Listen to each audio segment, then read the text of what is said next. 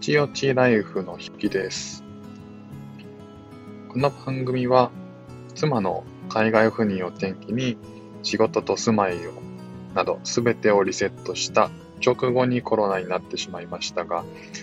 妻は先に海外に渡って、僕は日本で2歳3歳の男児をオペし、ワンオペしながら異国の地での新生活に備えている。そんな僕が見るもの、聞くもの、やることなすこと、あらゆることが初めてだらけのよちよち歩きの中で経験したことや感じたことを少しずつお伝えしていく番組です。なんか文章読んで話しててもこんなにたどたどしいってどういうことだよって感じですけど。今日もお聞きいただきありがとうございます。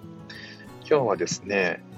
えー、妻が海外赴任が決まって、えーと、僕が仕事を辞めてじゃあ家族全員で向こうに行こうよと思った時の、まあ、考えだったりとか、えーと、心境なんかを、えー、まあ、決めたきっかけみたいなものをちょっとお話ししたいなと思っております。今日もよろしくお願いします。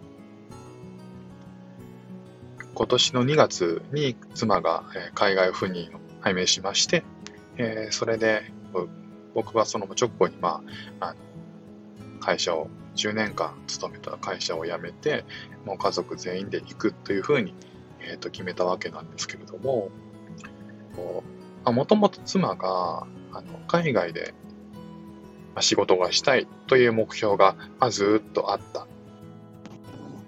ということをはあのお付き合いするした時からあの、まあ、聞いてはいて知ってたんですけども、それがその1年くらい前ですかね、あの、改めてそういう話が、ふと子供たちが寝てる時にしたことがあって、まだ、もし行けるんだったら行きたいかっていうような話になったんですよね。で、うん、行けたら行きたいけど、子供もいるしね、もうちょっと諦め子供生まれた時点でちょっと諦めたかなっていうような、あの、ことを妻が言っていて、えー、そういったことを、ひょんなことからちょっと話す時があったんですよね。で、まあ確かに妻もずっとその、あの、英語を主にすごく使うようなあの仕事についていて、学生時代にま留学していたっていうことをまあ聞いていました。で、その後、留学後もですね、1年間も追加で、1年だったかなもうちょっとだったかな追加で留学をして、えっ、ー、と、インターンのためにもう一回海外に行く、みたいな、あの、ことをですね、大学の時にはしていたみたいです。で、まあ、それはもちろん知っていたんですけども、あの、僕と結婚する、してから、まあ、あの子供が生まれて、まあそういったことはまあ諦めて、まあその子供ができたためのさすがにもう今後海外で仕事を自分がするっていうことはまあ無理だろうっていうことでまあ諦めていたらしいんですよね。今妻はかあの海外でのビジネスを展開しているグローバル、まあ、日本の企業なんですけどそのメーカーで新卒に入社して、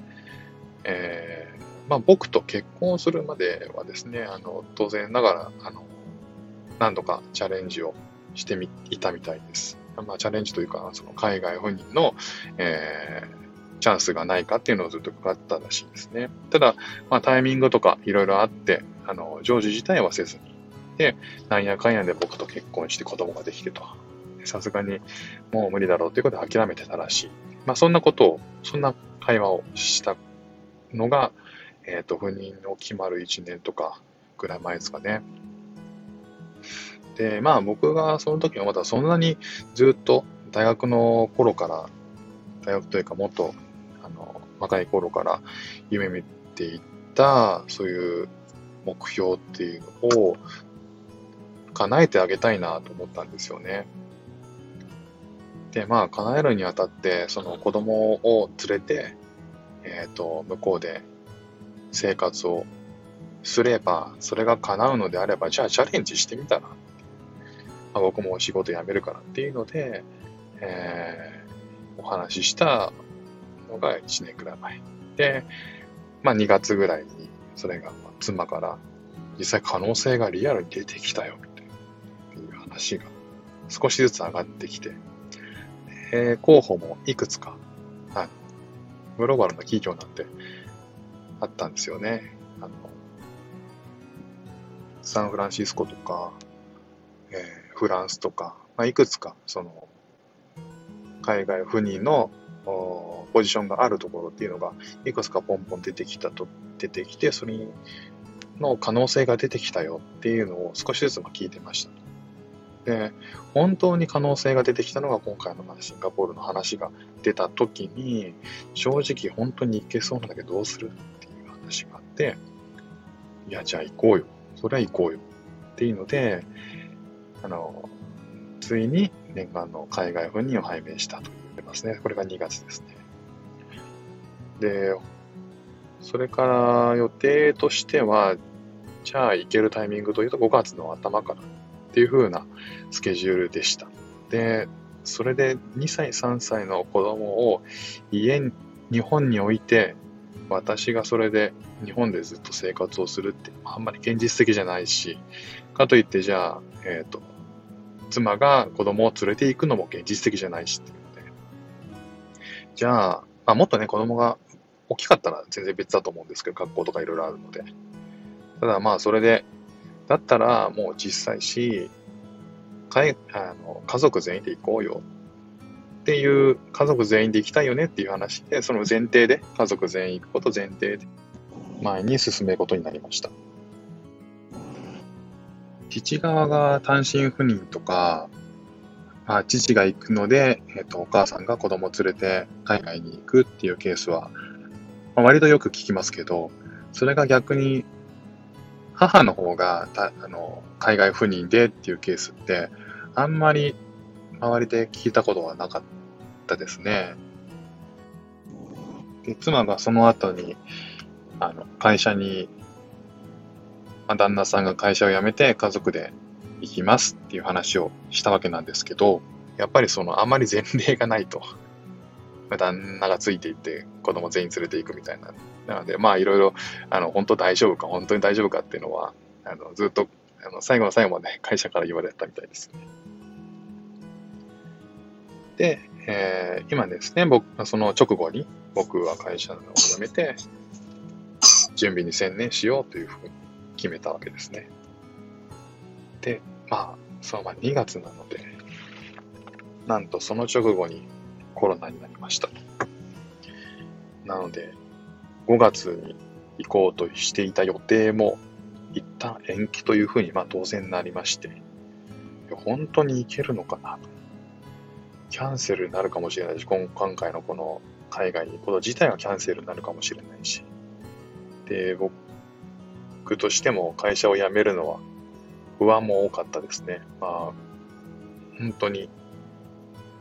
どうなるか分からなかった。まあ誰も分からなかったんで、もちろん不安はありました。まあ、このコロナってね、100年に一度のことですからね、オリンピックも延期になるような、あの、これ前代未聞のことがあらゆるところで起きているような状況なんで、さすがにそんなことはもう答えは誰も知らないような状況だったんですけど、ただまあ希望は持ちか持ちたかったので、まあ、実際行くとなったらね、なんか家も、住んでた家も変えなければいけないし、まあ、様々なこうありとあらゆる環境が変わるので、まあ、子供たちが行った保育園だって当然変わるし。で、そういったそのいろんな準備を会社勤めをしながら、まあ、オントップでやるっていうのはどのみち厳しいなということで、まあ、そのまま、あの、会社は、えっ、ー、と、辞めて準備に専念するということに僕はなりました。で、そのこうしている間に、えー、シンガポールのが、えー、国交が、え、9月に条件付きで日本ともビジネス再開しますよという話になったので、じゃあということで、あの、妻の方が、えー、まずは今しかないからということで旅立つことになりました。まあ、そのタイミングで、あの、僕らがね、なんか行く目処が立たないのであれば、ちょっと心配だっていうのもありましたけど、そのタイミングで、あの、ビザの申請も降りる、降りたということが分かったので、じゃあ、まあ、少なくとも行ける状態に行けることは、行くことはできるんだろうね、ということを信じて、まずは妻が先に行くことになりました。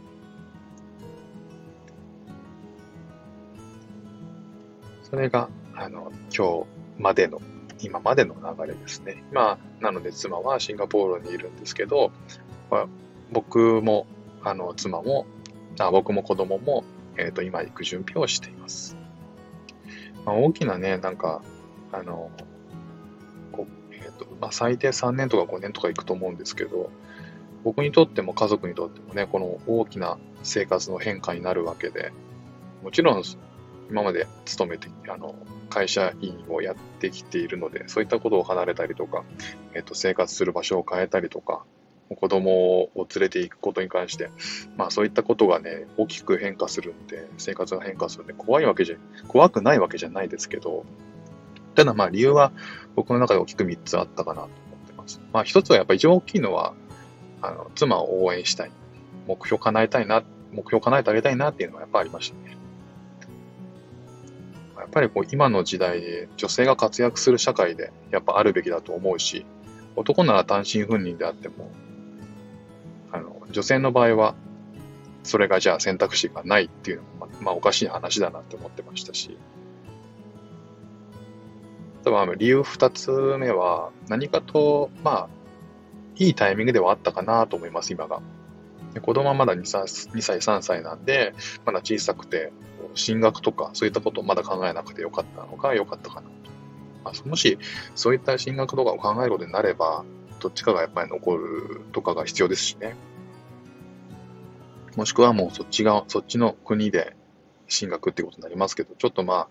いつ帰ってくるかわかんないことを考えると、ちょっとそっちは、それは難しいかなと。まあ、もう一つの理由は、は、まあ、面白い方に転がるかなと思ったんですよね。まあ、約16年ぐらい僕は、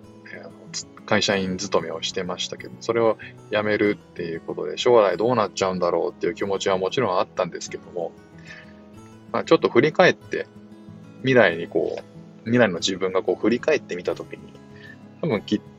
おそらく大きな節目になってるだろうなっていうのはまあ確信としてあって、